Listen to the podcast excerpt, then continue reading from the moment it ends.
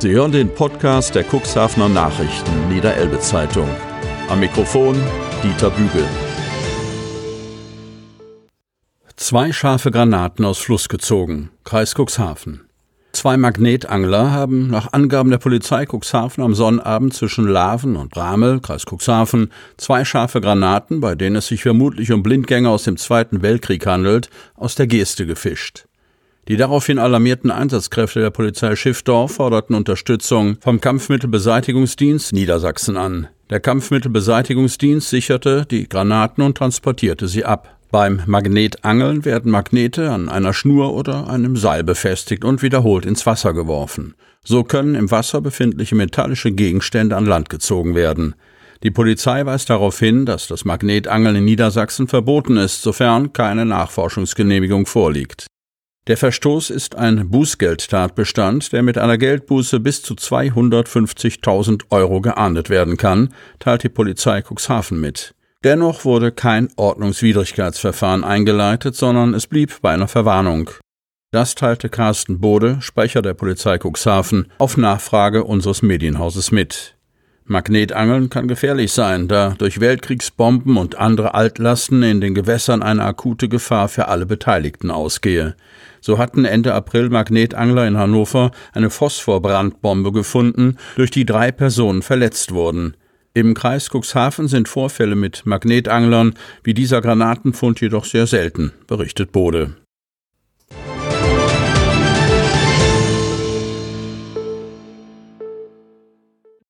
Der neue Chef in der Försterei. Forstamt Hasefeld bestellt Ilienworter Tobias Löwer für Revierleitung in Holzurburg. Wat Peter Keser. Für den 29-jährigen Tobias Löwer ist es wie nach Hause kommen. Am 1. Juni hat Löwer seinen neuen Job als Leiter der Revierförsterei Holzurburg angetreten. Das zuständige niedersächsische Forstamt Hasefeld hat ihm diese Aufgabe übertragen. Löwer löst seinen vor kurzem pensionierten Vorgänger Dieter Rönisch ab. Das Aufgabenspektrum der Revierleitung Holz-Urburg umfasst die Bewirtschaftung von 1587 Hektar Landeswald, verteilt auf neun unterschiedlich große Forstorte rund um Bad Bederkesa. Tobias Löwer stammt aus Ilienwort und ist dort auf einem landwirtschaftlichen Betrieb aufgewachsen. Für ihn stand schon früh fest, dass er einen grünen Beruf ergreifen wollte. Doch erst nach einem freiwilligen ökologischen Jahr in einer Falknerei an der Mosel reifte in ihm die Idee, 2011 ein Forststudium in Göttingen aufzunehmen. Nach Abschluss des Studiums und des anschließenden Vorbereitungsjahres wurde er 2016 bei den niedersächsischen Landesforsten eingestellt. Seitdem war Tobias Löwer beim Niedersächsischen Forstplanungsamt für die Waldbiotopkartierung zuständig und landesweit unterwegs. Als die Försterei Holz-Urburg ausgeschrieben wurde, stand für den 29-Jährigen fest, dass sich ihm jetzt die große Chance bot, seinen Beruf in seiner Heimat ausüben zu können. Dass es nun geklappt hat, ist ein Traum, freut sich Tobias Löwer. Im Zuständigkeitsbereich der Försterei liegen sechs Naturschutzgebiete und einer der ältesten Naturwälder Niedersachsens. Auch wenn im Naturwald jegliche forstlichen Eingriffe untersagt sind, muss der zuständige Revierleiter doch jährlich einen Bericht anfertigen und sicherstellen, dass dort alle menschlichen Störungen vermieden werden. Die Berücksichtigung der Naturschutzbelange stellt bei allen forstlichen Arbeiten eine besondere Herausforderung dar. Tobias Löwer betont, aus meiner Tätigkeit als Biotopkartierer bringe ich für die vielfältigen Naturschutzaufgaben, die das Revier Holz-Urburg an mich stellt, bereits viel Erfahrung mit. Die Försterei Holz-Urburg zeichnet sich durch eine bunte Baumartenmischung und einen hohen Anteil an Altbeständen aus. Eine der Hauptaufgaben für den neuen Förster ist die vorsichtige Nutzung des starken Holzes mit Blick auf den nachwachsenden Wald. Tobias Löwer erklärt, in vielen Fällen kann ich mit den natürlich vorkommenden Baumarten arbeiten, hier muss ich nur steuernd eingreifen. Aber da, wo es nötig ist, werde ich durch Pflanzungen Nadelholzbestände in klimaangepasste, standortgerechte Mischwälder umwandeln. Holz-Urburg zeichnet sich bereits heute durch einen hohen Anteil an verjüngten Flächen aus. In jeder Hinsicht ist hier bereits sehr gute Vorarbeit geleistet worden, so Löwer. Der Waldumbau mit den Mitteln des naturgemäßen Waldbaus sei weit vorangeschritten. Das Konzept der langfristigen ökologischen Waldentwicklung, kurz Löwe, gelte es konsequent fortzuführen, damit die Wälder dem Klimawandel besser trotzen können. Weitere Informationen unter www.landesforsten.de slash Forstämter mit AE slash Hasefeld.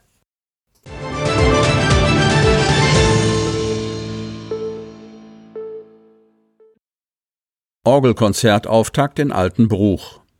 Im Fokus Gespräche mit Anna Scholl über Konzertplanungen in Altenbruch und Lüdingwort von Ilse Cordes. Altenbruch Gute Nachricht für die Orgelmusikfans. Am Sonnabend, 27. Juni, wird es nach mehrmonatiger Corona-bedingter Abstinenz in Altenbruch wieder ein Orgelkonzert geben. Beginn ist 18 Uhr an der historischen Klappmeier-Orgel Anna Scholl. Anlass also für ein Gespräch mit ihr über das, was in diesen veränderten Zeiten von den für 2020 vorgesehenen Konzerten in St. Nikolai Altenbruch und St. Jakobi Lüdingwort realisiert werden kann und was auf einen späteren Zeitpunkt verschoben werden muss. In ihrem Orgelkonzert am 27. Juni in Altenbruch spielt Anna Scholl ein reines Bach-Programm. Drei Blöcke mit jeweils drei Bach-Chorälen, vorwiegend aus den Leipziger Chorälen, werden eingerahmt von Präludium und Fuge C-Moll Johann Sebastian Bachs. Es sei gewissermaßen ein nachgeholtes Konzert, so Anna Scholl in unserem Gespräch für die am 4. April dieses Jahres ursprünglich vorgesehene und der Pandemie wegen abgesagte Orgelmusik zur Passionszeit. Anmelden muss man sich für das Orgelkonzert am 27. Juni nicht. Für die Konzertbesucherinnen und Besucher gelten aber die derzeit vorgegebenen Bestimmungen wie begrenzte Platzzahl, Abstand halten, Mundschutz und Hinterlassung der Kontaktdaten. Die Orgelkonzerte des Internationalen Orgelsommer 2020 werden, wie die Kirchenmusikerin betont, alle stattfinden. Auftakt ist am 18. Juli das Orgelkonzert von Timo Jansen, Norden, in Altenbruch, gefolgt eine Woche später vom Konzert des französischen Organisten Olivier Virvas, ebenfalls an Altenbruchs Klappmeier-Orgel. Ort der Orgelkonzerte 3 und 4 des Orgelsommers ist St. Jakobi Lüdingwort, wo Anna Scholl, 8. August, und Jörg Andreas Bötticher aus Basel, 22. August, an der Wilde Schnittger Orgel zu hören sein werden. Keine Probleme sieht die künstlerische Leiterin der von der Stiftung Historische Orgeln in Altenbruch und Lüdingwort veranstalteten Konzertreihe auch für das Konzert Gli Organisti da Firenze mit Corina Marti, Basel und Veit Jakob Walter Altenbruch an zwei Organetti am 1. August in St. Nikolai Altenbruch. Ganz anders allerdings sieht es beim zweiteiligen Ensemble-Konzertprojekt am 15. August in St. Jakobi Lüdingwort aus.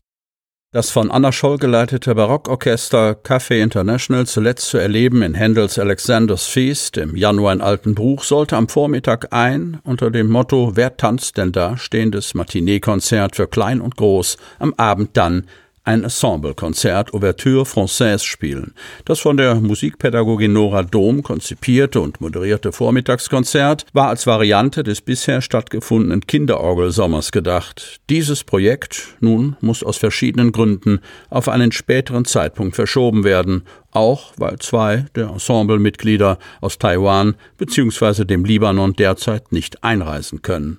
Dennoch soll es für den 15. August ein Ersatzprogramm geben. Das mit Blühendes Barock betitelte Kammermusikprogramm Ort ist Altenbruch. Gespielt wird in kleiner Besetzung mit einer Violine, einer Oboe, einem Fagott, Cembalo und Tafelklavier und zwar von den Mitgliedern des Barockorchesters Café International, die ohne Quarantäneauflagen reisen dürfen. Gute Realisierungschancen sieht Anna Scholl zudem für ihr eigenes Konzert am 8. November um 18 Uhr in St. Jakobi Lüdingwort die Lüdingworter Abendmusiken, Orgel. Und auch für das traditionelle Konzert bei Kerzenschein zwischen den Jahren 28. Dezember ebenfalls in Lüdingwort, da sie hier als Cembalistin zusammen mit der Barockviolinistin Chio Oshita musizieren wird.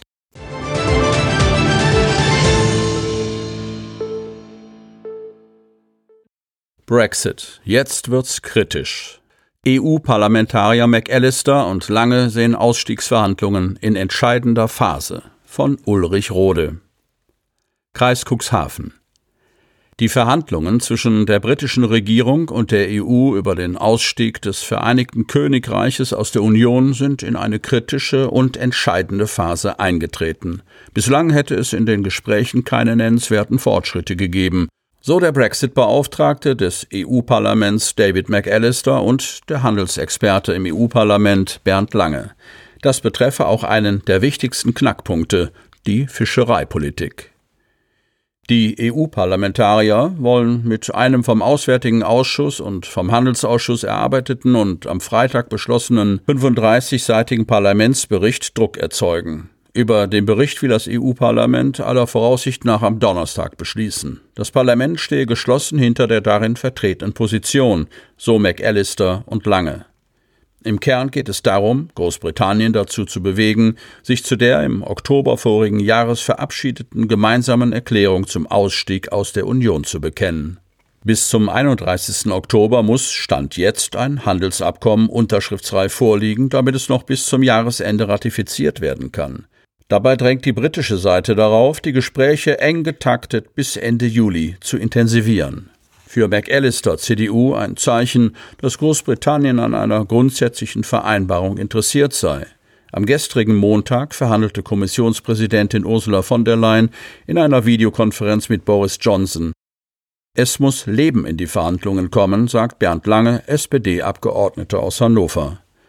Während McAllister betont, dass die EU der britischen Regierung ein Angebot mache, das in der Form noch keinem anderen Drittstaat gemacht worden sei, denkt die britische Regierung darauf, das Vereinigte Königreich nicht nur aus der EU, sondern auch aus dem Binnenmarkt und der Zollunion zu führen. Eine Fristverlängerung komme dabei nicht in Betracht. Die gravierenden Differenzen zwischen EU und Briten liegen in fairen Wettbewerbsbedingungen, der Fischereipolitik, der Zusammenarbeit in polizeilichen und industriellen Fragen und in der Frage, wie die künftigen Beziehungen administriert werden sollen. Dazu zählen auch die Bürgerrechte von EU-Bürgern, die in Großbritannien leben. Für Bernd Lange, der als Handelspolitiker eine maßgeschneiderte Vereinbarung ohne Zölle für unabdingbar hält, ist es unverständlich, dass sich die britische Regierung weit von den vereinbarten gemeinsamen Zielen entfernt hat. Dann soll sie uns aber auch sagen, was sie haben wollen, so lange.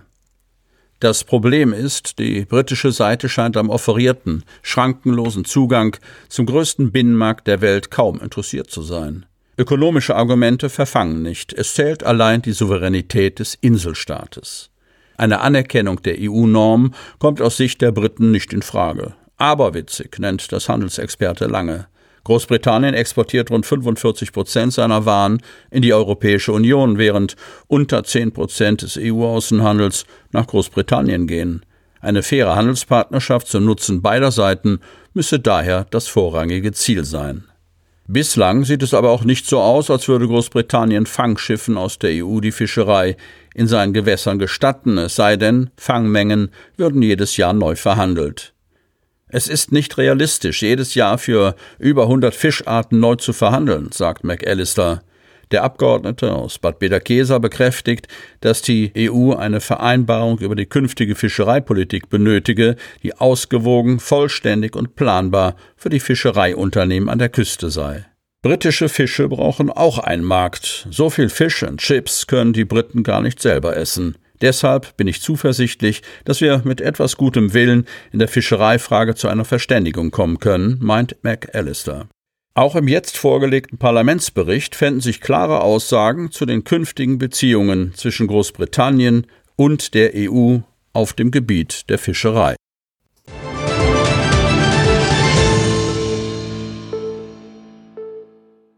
Meinkenkai in Corona-Krise nutzen. Daniel Schneider will auf der Ostseite des alten Fischereihafens einige Ideen aus dem Nutzungskonzept AFH schon jetzt umsetzen. Von Thomas Sassen. Cuxhaven. Blauer Himmel, leichter Wind, an der gegenüberliegenden Pier schaukeln die Krabbenkutter. Beim Blick hinüber auf den Nordseekai bleibt das Auge an der restaurierten Fachwerkfassade der alten Netzhalle hängen. Ein einmaliges Fleckchen Erde, das aus Sicht von Daniel Schneider gerade jetzt in der Corona-Krise besser genutzt werden sollte. Es bietet viel Platz, damit sich die Menschen nicht zu nahe kommen, gerade in der bevorstehenden Hauptsaison. Daher plant der Cuxhavener Eventmanager und Pächter der Happerkallen am bislang weitgehend ungenutzten Mainkenkai eine mobile Spezialitätenmeile, garniert mit kleineren Kulturereignissen. Bis die dort geplante Markthalle realisiert wird, möchte er die brachliegende, rund 500 Meter lange Kaikante zu einem touristischen Treffpunkt aufwerten. Ein Beweggrund? Er braucht Beschäftigung für sein Team aus den seit Wochen geschlossenen Hapakhallen. Außerdem würde es den umliegenden Gastronomen dringend benötigte Umsätze bringen.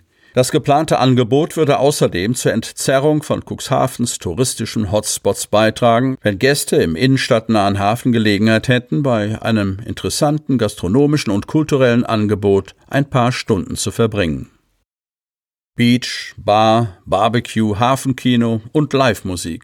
Mit diesen Stichworten lässt sich das Konzept umreißen, das Schneider und seine Kollegen vom Eventkontor Cuxhaven zusammen mit der Agentur HKES Event Logistik schon lange vor der Corona-Krise für eine Bespielung des alten Fischereihafenareals ausgearbeitet hatten.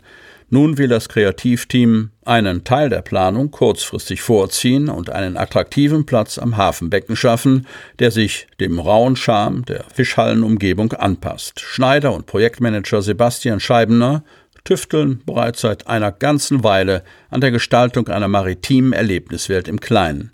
Sie denken dabei nicht an einen Fischmarkt, wie er in allen Hafenstädten in der Sommersaison zu finden ist, sondern an etwas Besonderes, Originelles. Verkaufspavillons für Spezialitäten wie Baumstriezel und ähnliches könnten zum Beispiel in ausrangierten Seekontainern untergebracht werden.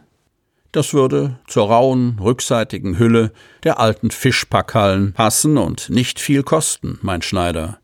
Ähnliches hat er in Kopenhagen gesehen. Mit ein paar Fuhren Sand und einigen Liegestühlen ließe sich außerdem Strandfeeling herstellen, wie bei Tolls Chips Race 2004 am Machules Beach. Eine Kinoleinwand und die Einbeziehung der Außenterrassen der umliegenden Restaurants wird das Bild abrunden, ist sich Schneider sicher. Im Zuge kleiner Events sollen Bevölkerung und Gästen auch Lust auf das Zukunftsprojekt Alter Fischereihafen gemacht werden. Schneider kann sich in diesem Zusammenhang ganz unterschiedliche Formate vorstellen, angefangen vom Hafenkino, Hafengesang und Livemusik von kleinen Bands, die an Bord von Traditionsschiffen spielen und einiges mehr.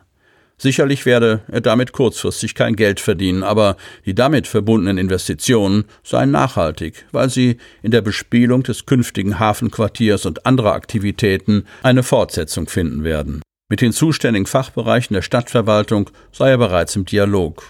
Nun bin ich gespannt, was sich noch in diesem Sommer umsetzen lässt. Sicher ist, am Mainkenkai ist viel Platz für Corona-taugliche Formate. AFH-Investor Norbert Plambeck unterstützt die Initiative jedenfalls. Er hofft, dass durch die Aktionen das Hafenareal schon jetzt aufgewertet wird. Mit der Umsetzung der großen Planung könne er erst beginnen, wenn Verwaltung und Rat Baurecht geschaffen haben. Erst dann könne mit der Ausschreibung der einzelnen Objekte begonnen werden.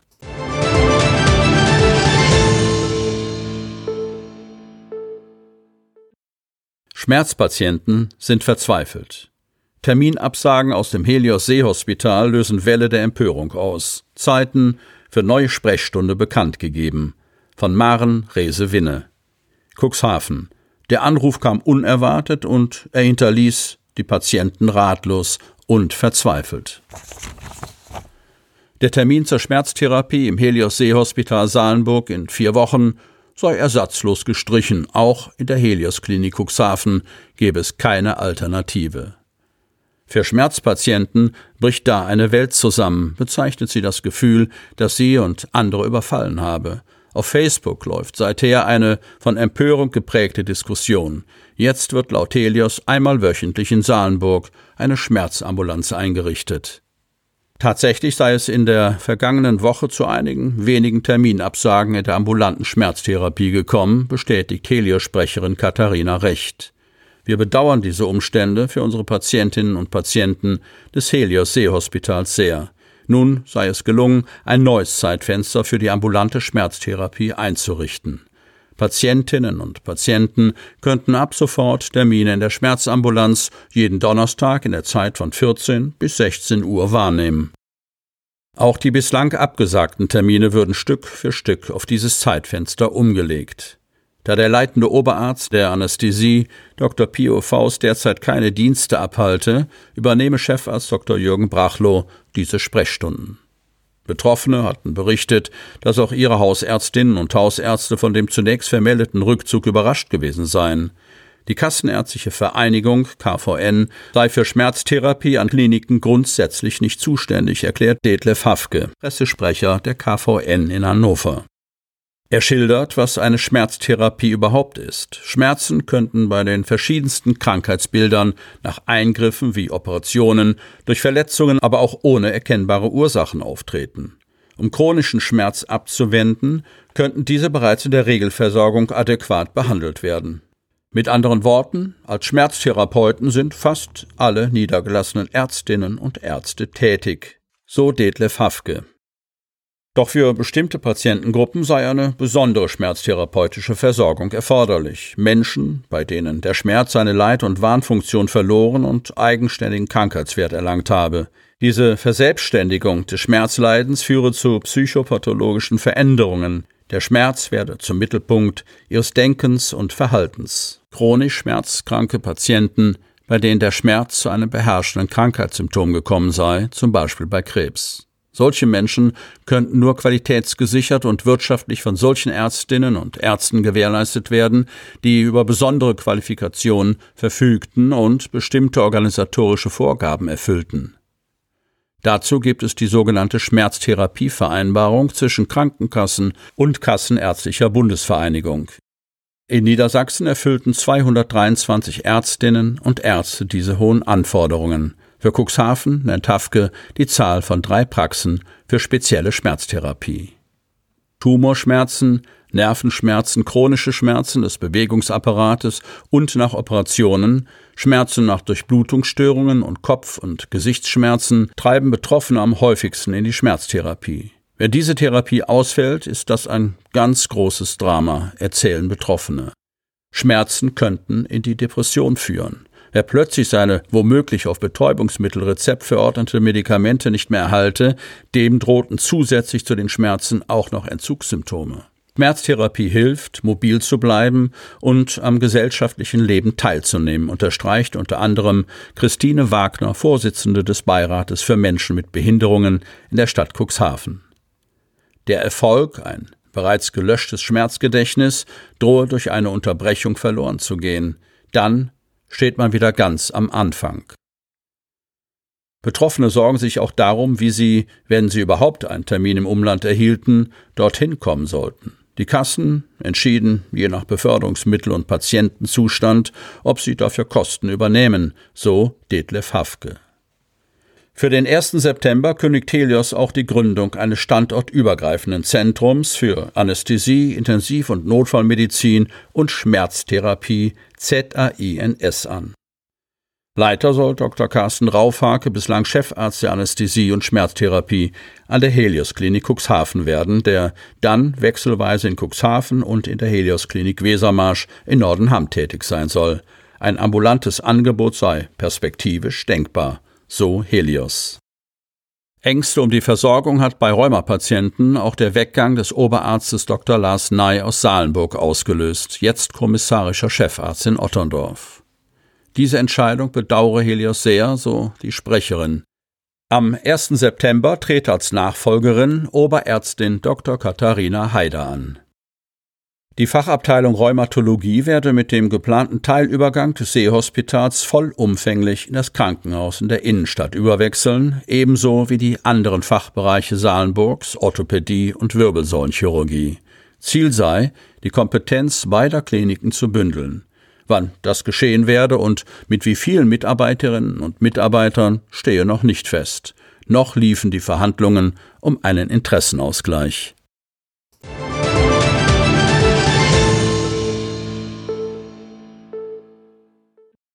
Jetzt braucht der neue Platz noch einen Namen.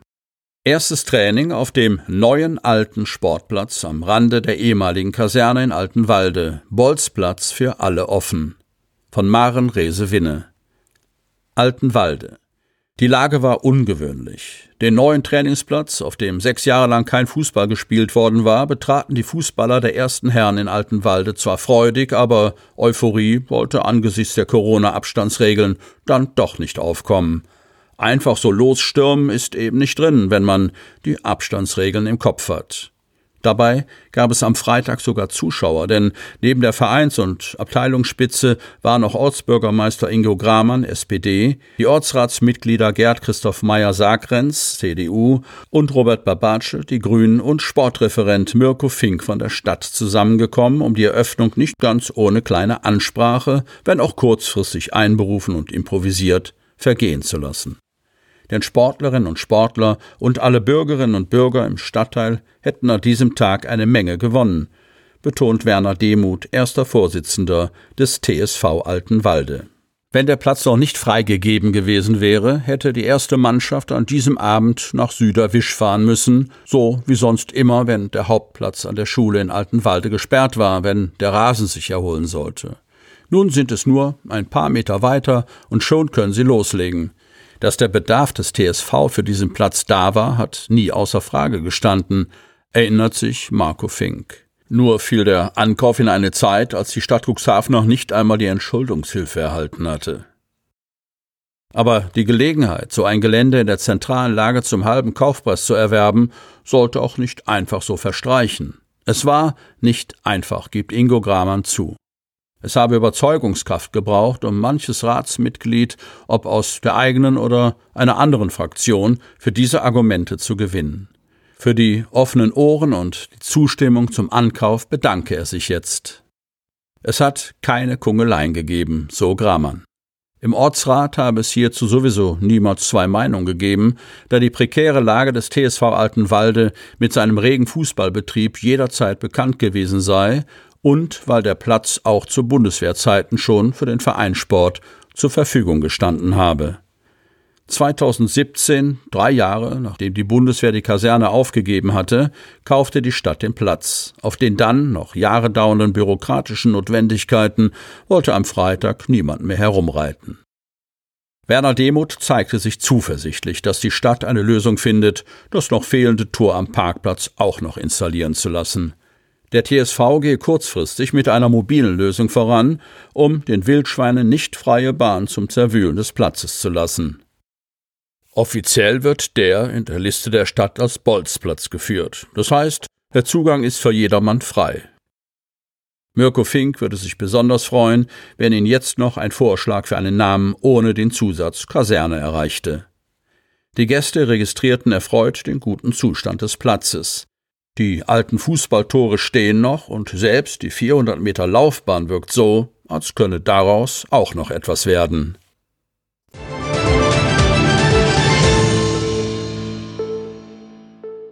Mehrwert durch weniger Mehrwert? Unternehmen müssen schnell auf Mehrwertsteuersenkung reagieren. Großer Aufwand für Gewerbetreibende. Von Philipp Wohltmann. Kreis Cuxhaven. Von positiven Überraschungen über große Ratlosigkeit bis hin zu Ärger über den Mehraufwand. Die Gewerbevereine im Landkreis Cuxhaven sind unterschiedlicher Meinung über die zeitweise Mehrwertsteuersenkung der Bundesregierung. Mit der Mehrwertsteuersenkung wurden wir auf jeden Fall positiv überrascht, berichtet Thorsten Wienberg, Vorsitzender des Gewerbevereins Lamstedt. Während viele noch damit rechneten, dass die Bundesregierung sich in ihrem Konjunkturpaket auf eine Autoabwrackprämie konzentrieren würde, zauberte diese völlig überraschend die Mehrwertsteuersenkung aus dem Hut, und die lässt sie sich einiges kosten. Die Bundesregierung rechnet damit, dass durch die Senkung etwa 20 Milliarden Euro weniger in die Staatskassen gespült werden. Die Mehrwertsteuer wird vom 1. Juli bis zum 31. Dezember von 19 auf 16 Prozent und der ermäßigte Satz für Produkte des täglichen Bedarfs von 7 auf 5 Prozent heruntergesetzt. Damit versucht die Bundesregierung, das Einkaufsverhalten wieder anzukurbeln. Doch wie gehen Gewerbetreibende im Landkreis Cuxhaven mit dem neuen Steuervorteil um? Immerhin obliegt ihnen die Entscheidung, ob die Steuersenkung auf den Käufer übertragen wird oder ob das Produkt zum gleichen Preis verkauft wird und der Gewerbetreibende somit etwas mehr am Produkt verdient. Letzteres scheint für besonders gebeutelte Branchen eine Möglichkeit zu sein, wieder schwarze Zahlen zu schreiben. Wenn die Senkung an die Verbraucher weitergereicht wird, könnte das schon ein Impuls sein, stellt Hendrik Gerken von der Industrie- und Handelskammer IHK Stade die Gegenseite dar. Die Entscheidung fällt dann oft branchenabhängig. Wenn eine Branche umkämpft ist, wird die Preissenkung wohl eher an die Kunden weitergegeben, bei weniger Konkurrenz vielleicht eher einbehalten, erklärt Gerken. Aber die Mehrwertsteuersenkung bringt für Gewerbetreibende erstmal Mehraufwand. Unternehmen müssen jetzt alles umstellen. Die Kassensysteme, die Buchhaltung, Betriebswirtschaftssysteme und ihre Preislisten, berichtet Arne Reiniker von der IHK Stade. Er hat derzeit mit vielen Unternehmen zu tun, die noch ratlos vor diesen technischen Herausforderungen stehen. Einige schaffen das mit einem Knopfdruck, andere machen die Buchhaltung händisch, erklärt er, und für die ist der Aufwand riesig. Auch Ernst August von der Decken, Vorsitzender des Otterndorfer Wirtschafts- und Gewerbevereins OWG, sieht das so. Viel Aufwand, hohe Kosten, kleiner Effekt. Er ist skeptisch, ob die Maßnahme den Gewerbetreibenden oder den Verbrauchern wirklich etwas bringt. Während die Gewerbeverbände nach praktikablen Lösungen suchen, hat die Bundesregierung am Wochenende auf die Kritik reagiert und eine einfache Berechnung der Mehrwertsteuer an der Kasse vorgeschlagen. Durch einen auf alle Artikel berechneten Pauschalrabatt, vergleichbar mit den bei Schussverkäufen, müsse nicht jedes Produkt neu berechnet und umetikettiert werden. So könne die Mehrwertsteuersenkung leicht an den Endverbraucher weitergegeben werden. Entscheidung schnell treffen. Dennoch müssen Gewerbetreibende jetzt schnell reagieren und überlegen, wie sie mit der unverhofften Steuersenkung umgehen. Thorsten Wienberg denkt jetzt für sein Modehaus über andere Wege nach. Der Kaufanreiz bei einer dreiprozentigen Preissenkung ist wahrscheinlich zu gering, aber eine richtige Rabattaktion könnte die Menschen anziehen.